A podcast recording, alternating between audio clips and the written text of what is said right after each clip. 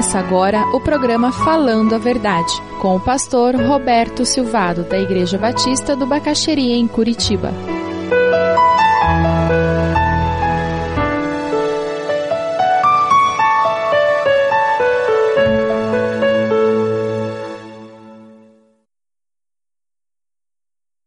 Lucas capítulo 10, versículo 38. Estamos falando de duas irmãs e a melhor escolha. Lucas 10, a partir do versículo 38. Você sabia que esse relato só existe no Evangelho de Lucas, não aparece nos outros três evangelhos. Caminhando Jesus e seus discípulos chegaram a um povoado, que é Betânia, né? Onde certa mulher chamada Marta o recebeu em sua casa. Maria, sua irmã, ficou sentada aos pés do Senhor, ouvindo a sua palavra. Marta, porém, estava ocupada com muito serviço e, aproximando-se dele, perguntou: Senhor, não te importas que minha irmã tenha me deixado sozinha com o serviço? Dize-lhe que me ajude. Respondeu o Senhor: Marta, Marta, você está preocupada e inquieta com muitas coisas. Todavia, apenas uma é necessária. Maria escolheu a boa parte e esta não lhe será tirada. Esse texto você já deve ter ouvido escola dominical, pelo menos um sermão nele, você já deve ter lido várias vezes. Vamos tentar pensar um pouquinho nele, mas antes, deixa eu fazer algumas perguntinhas com relação à sua vida. Você consegue voltar lá para sua casa? Consegue se imaginar naquela sala onde tem a televisão? Um dia de semana normal, todo mundo já chegou em casa. Um diazinho frio, pessoal na frente da televisão. Sabe aquelas cobertas que tem na sala de televisão? E já fizeram pipoca. Metade do, daquela bacia de pipoca já está comida, tem pipoca pelo chão. Se você tem filhos, adolescentes, tem tênis pela sala mochila com um livro espalhado. Na casa de vocês acontece isso? Tem casaco pendurado na cadeira. Faz sentido isso? Soa familiar? Você já está de pijama, toca a campainha. Você vai no olho mágico, visita inesperada. Ou então toca o interfone, o cara da portaria diz assim: o senhor e a senhora Fulano estão aqui, posso mandar subir? O que, que acontece na sua casa? Quem dobra o cobertor? Quem recolhe a pipoca e os copos de Coca-Cola? Quem que vai para o quarto e para o banheiro para pentear o cabelo e trocar de roupa? Quem da família que vai ficar sentado vendo televisão como se nada tivesse acontecendo? Como é que, qual é a dinâmica da família? O que que vai acontecer? O que que vai acontecer lá na sua casa? Chegou visita e ninguém estava esperando. Deixa eu fazer uma outra pergunta para você. Quem você considera uma pessoa muito importante e que você, ao receber na sua casa, você ia mudar o dia da diarista para a casa estar tá brilhando? Não, porque é assim, né? Se você tem uma visita muito importante à noite, é comum as mulheres mudarem o dia da diarista, não acontece isso? Eu sei de famílias que mudam o dia da diarista quando tem célula. Conhece famílias assim? Se eu recebo célula naquela semana, eu dou um jeito para ter diarista, porque eu quero a casa, um brinco naquela noite. Quem seria a pessoa assim super importante que você ia receber em casa, você ia querer preparar aquela janta? Você ia querer que a casa tivesse perfeita. Você ia colocar aquela louça, aquele faqueiro. Sabe aquele faqueiro que fica embaixo da cama? Ah, vocês também têm, né? Aquele que fica na caixa embaixo da cama. Aquela louça que tira de vez em quando, aquela toalha que fica tanto tempo guardada que quando vai usar tem que usar ferro para desamassar. Então, quem seria essa pessoa? Você ia fazer tudo isso para receber bem essa pessoa? O texto que nós lemos é uma situação parecida com essa. Jesus era amigo da família. Maria, Marta, Lázaro amavam Jesus. E ele era uma pessoa muito importante, não apenas amado por eles, mas ele já era uma pessoa muito importante. que estava chegando inesperadamente na casa delas.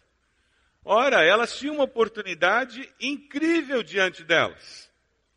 E elas lidaram com essa oportunidade da melhor maneira que elas podiam. O que que Marta viu? Marta viu uma oportunidade de receber bem a Jesus, preparar uma refeição deliciosa que honrasse Jesus, fizesse com que ele se sentisse muito especial. E Maria, o que, que ela pensou? Ah, mas essa oportunidade eu não vou perder. É a oportunidade de me sentar aos pés de Jesus, ouvir cada palavra que ele tem para dizer, aprender tudo que eu posso aprender, curtir a presença de Jesus cada minuto. Comeu como depois que ele foi embora. Eu quero ouvir tudo que ele tem para me dizer. Duas pessoas, duas irmãs, mas escolhas diferentes. Todo dia nós temos oportunidades de fazer decisões, tomar decisões. Todos os dias as oportunidades estão diante de nós. A questão é quais as escolhas que nós fazemos. Será que nós estamos fazendo as melhores escolhas? Será que nós escolhemos o que é o melhor? Esta que é a grande questão e o tema do texto, o tema central do texto é justamente este. Qual era, qual era a melhor escolha naquele momento? Quem fez a melhor escolha? Quando nós olhamos para Marta e Maria, nós vemos duas pessoas diferentes lidando com a mesma situação, tomando decisões diferentes. E Jesus confronta as duas e ele diz quem fez a melhor escolha. Quando nós nos reunimos em célula, nós temos pessoas diferentes. Não é assim na reunião da célula? Aí nós temos a reunião da célula e começa aquele momento de pedido de oração. Aí alguém diz: Eu queria fazer um pedido de oração. Eu queria que nós orássemos pelo meu pai que está doente. Vocês estão olhando por quê? Acabou o pedido de oração. Queria que orasse pelo meu pai que está doente. Aí o outro diz: Ah, eu também tenho um pedido de oração. Eu queria que vocês orassem pela minha mãe que está doente, lá em Roraima. Ela está doente em Roraima, sabe? Ela mora em Roraima, numa casa linda, grande, tem um jardim enorme, que Roraima tudo é grande lá, sabe? Tem uma árvore maravilhosa no jardim. É a mesma qualidade de árvore que tem na rua, porque lá em Roraima é muito quente, sabe? Então eles colocam muitas árvores nas ruas para fazer sombra. E é interessante porque na cidade de Roraima, Cada rua tem um tipo de árvore diferente. É muito interessante. E são árvores frondosas, que fazem muita sombra. E algumas são assim, dão flores coloridas. E sabe, lá em Roraima, e daqui a pouco você não sabe mais por que, que aquela pessoa começou a falar. Acontece isso na célula de vocês? Porque tem pessoas que são objetivas e tem pessoas que não são objetivas. Cada um de nós é diferente. E quando nós convivemos e nos relacionamos, nós descobrimos isso. Mas não precisa ir para a célula, né? A gente que tem mais de um filho descobre que isso existe dentro da família. Eles são filhos do mesmo pai, da mesma mãe, e eles são diferentes, não é mesmo? Criados pelo mesmo pai, pela mesma mãe, e eles são muito diferentes. Sabe por que, que Deus fez assim? Para nós crescermos porque quando nós aprendemos a conviver com o diferente, nós nos tornamos pessoas melhores. Nós aprendemos a aceitar o próximo. Nós aprendemos que não existe só uma maneira de ver a vida.